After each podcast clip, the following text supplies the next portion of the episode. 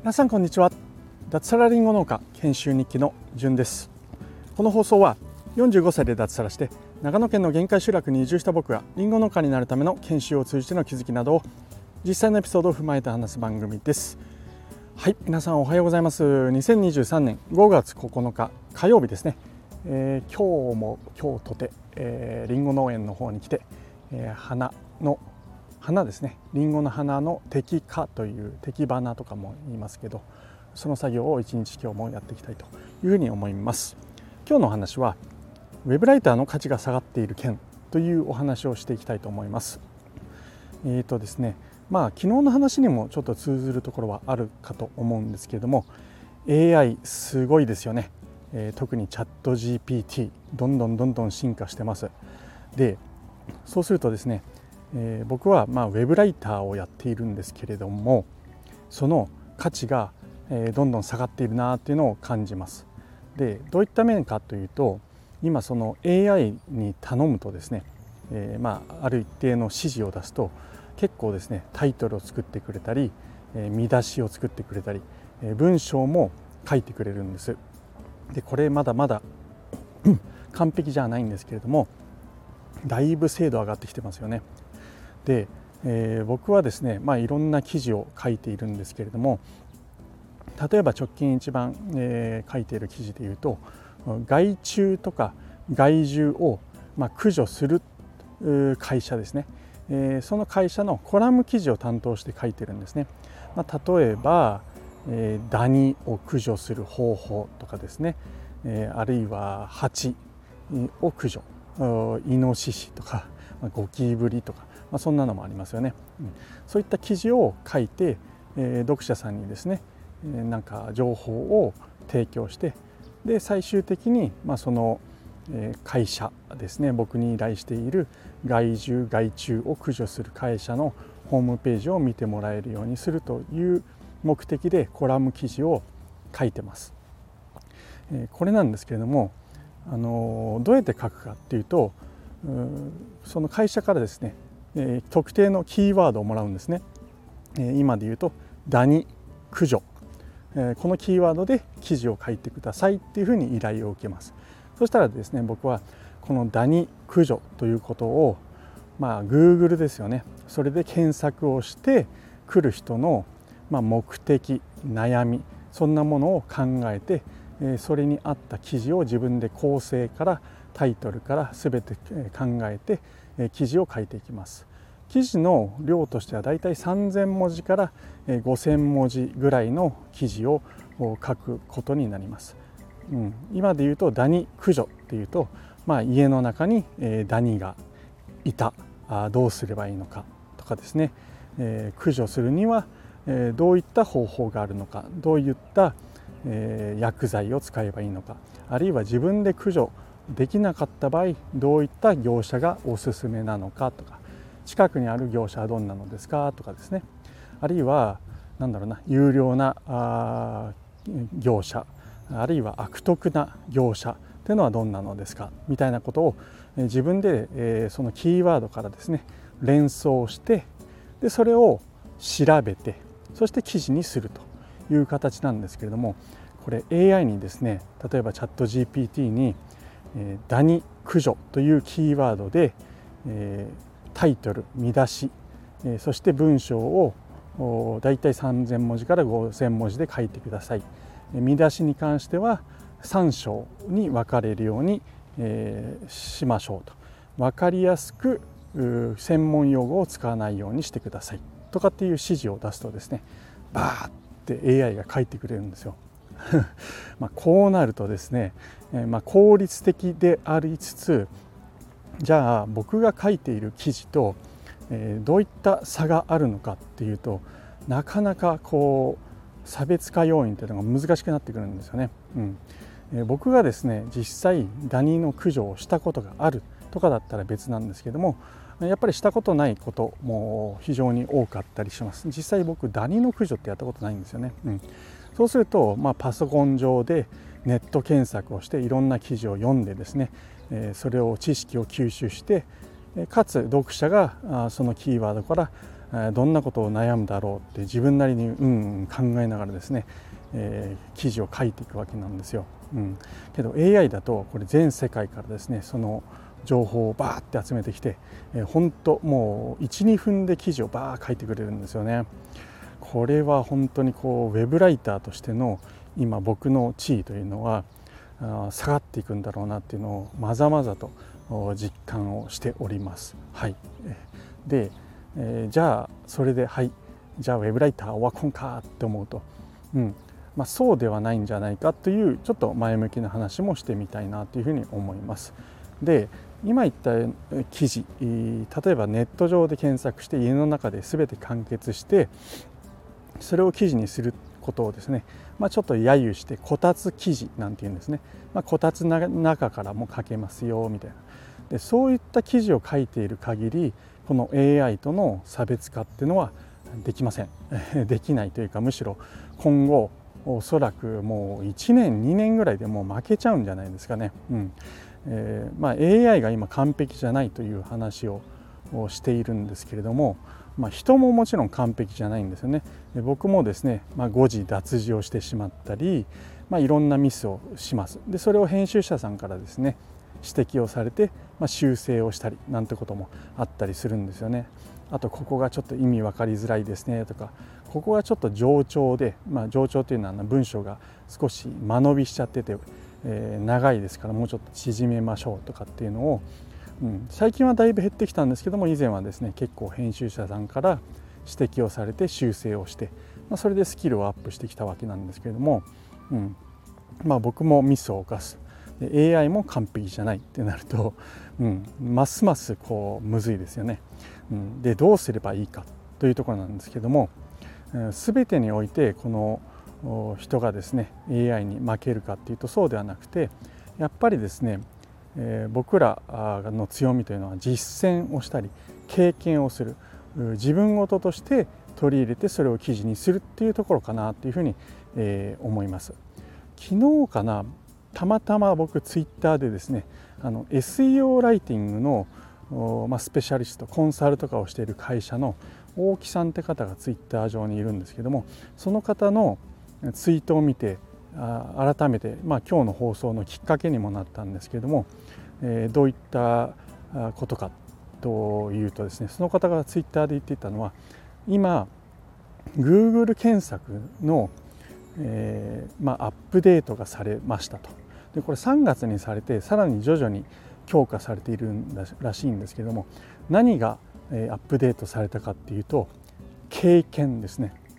あの Google を検索する際に、まあ、いろんな記事が出てくるかと思うんですけどもその記事の順位っていうのは、まあ、Google が独自のアルゴリズムで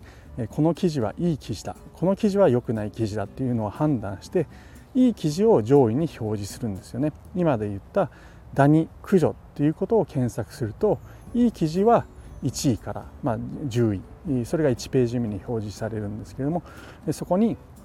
表示されます。でダメな記事っていうのはもう順位が低くてそもそも表示されない。あるいは下位の方ですね。40位50位60位ということで、まあ、検索がそもそもされても表示されない。ということは読まれない記事というふうになるんですけどもそのいい記事の判断基準に経験実際にこの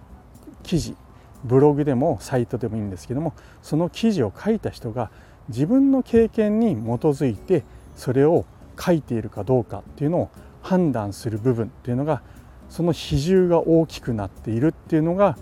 観測されております。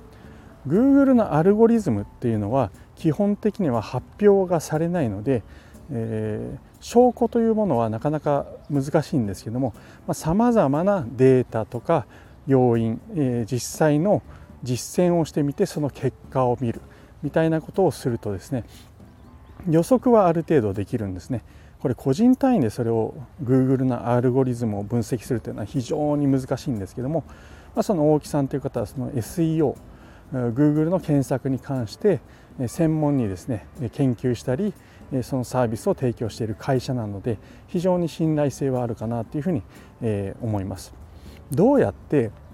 その記事あるいはブログ記事が経験に基づいて書かれたかっていうのを Google が判断しているかっていうのはなかなか難しいところではあるんですけども、まあ、Google っていうのはもうネットにつながってもうね何億とかいう何十億そういったサイトを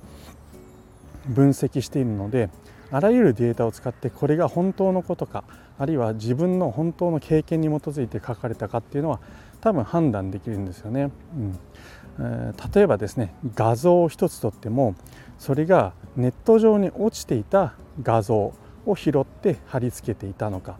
あるいは、えー、まあ、誰か個人の携帯スマホなりで、えー、写真を撮ってアップしたものかっていうのはおそらくですねそのデータを分析すると判断できるんですよね。うん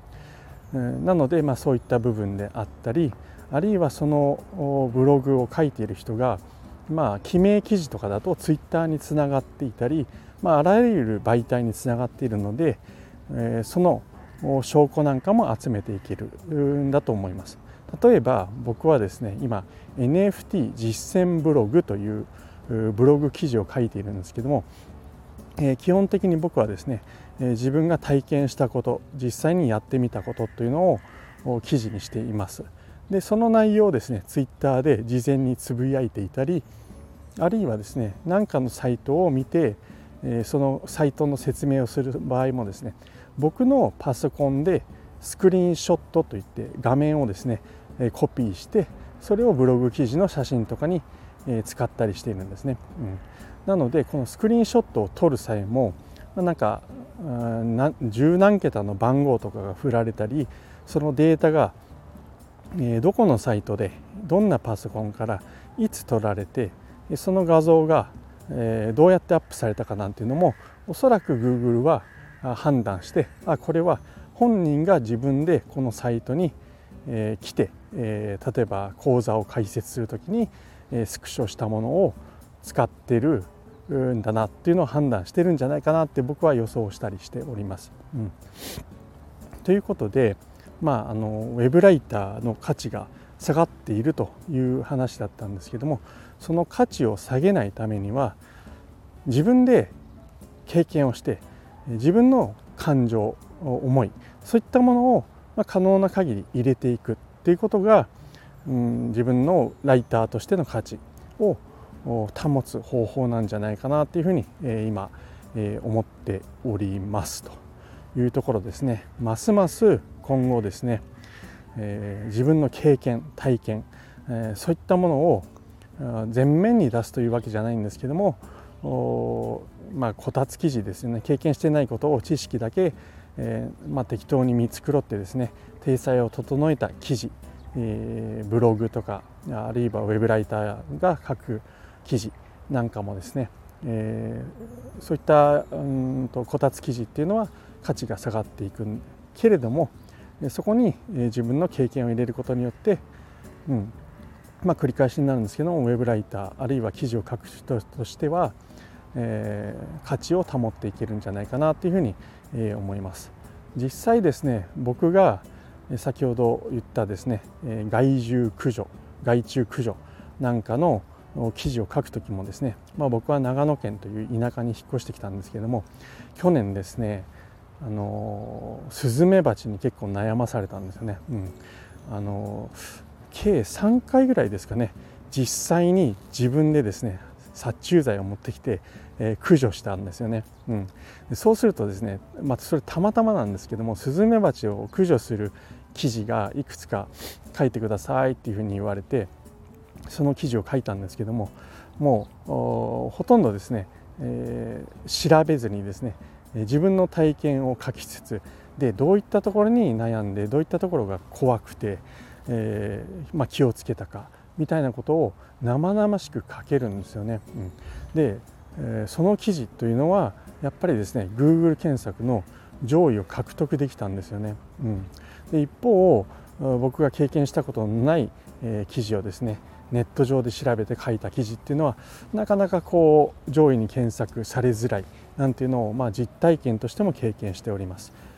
まあ、全てのですね、えー、ライライターがですね自分の経験に基づいて全て書けるかっていうとやっぱりその受ける案件とかによってですね全く経験のない業界のウェブライティングの案件を受けるなんてことは、まあ、ありえるのでなかなか難しいんですけれども、まあ、可能な限りですね自分で体験してみる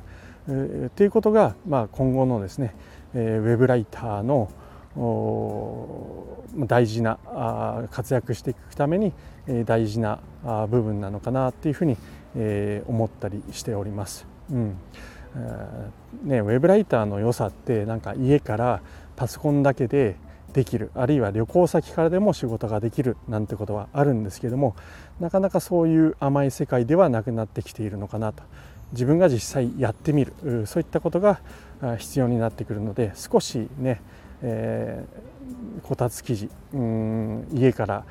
ネットで調べただけでウェブライターで、え稼いでいけるよなんて思っていた人にとっては少し残念なお知らせになるかもしれないんですけども、まあ、とはいえですね、えー、そういった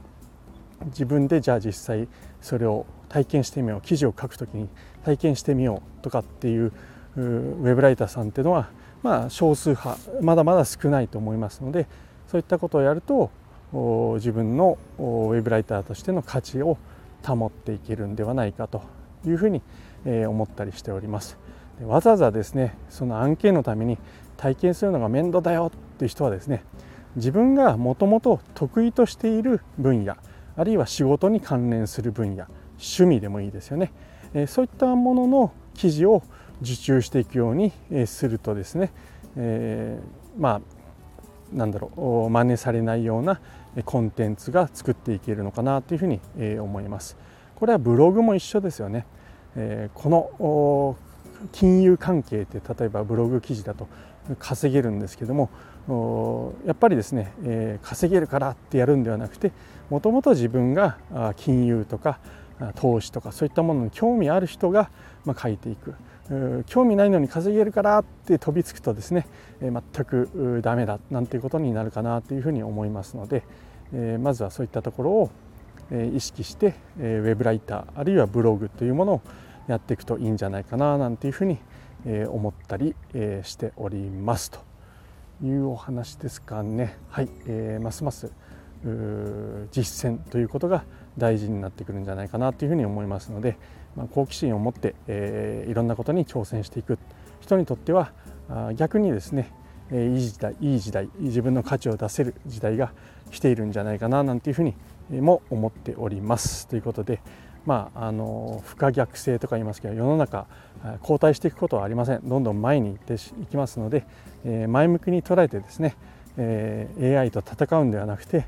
えまあ、その隙間をつくあるいは自分が出せる AI があ、まあ、前世の時でもどうやっていけば、まあ、生き残っていけるのかなんていうふうに考えていくといいんじゃないかなというふうに、思います。これは何もですねウェブライターブログだけの話ではなくて、まあ、昨日もお話した通りですね農業とかそういったものにも活かせるんじゃないかなというふうに、え思いますというお話ですかね。はい、えー、最後まで聞いていただきましてありがとうございました最後に一つだけお知らせをさせてください、えー、この番組はスマホの中に農村を作るトマジョダオの提供でお送りいたしました。トマジョダオでは6月9日ロックの日にですね、えー、クリプト JA という NFT を発行いたします。興味ある方は僕の放送の概要欄に、えー、サイトの違う、えーと、クリプト JA トマジョダオそういった、えーと、トマジョ DAO から発行するクリプト JA ですねえそれについての説明を書いたブログ記事であったり公式サイトそしてコミュニティへの入り口の URL が貼っておりますのでぜひ覗いてみてください。はい、えー、改めて最後まで聞いていただきましてありがとうございありがとうございました。それでは今日も楽しくやっていきましょう。じゅんでした。ではでは。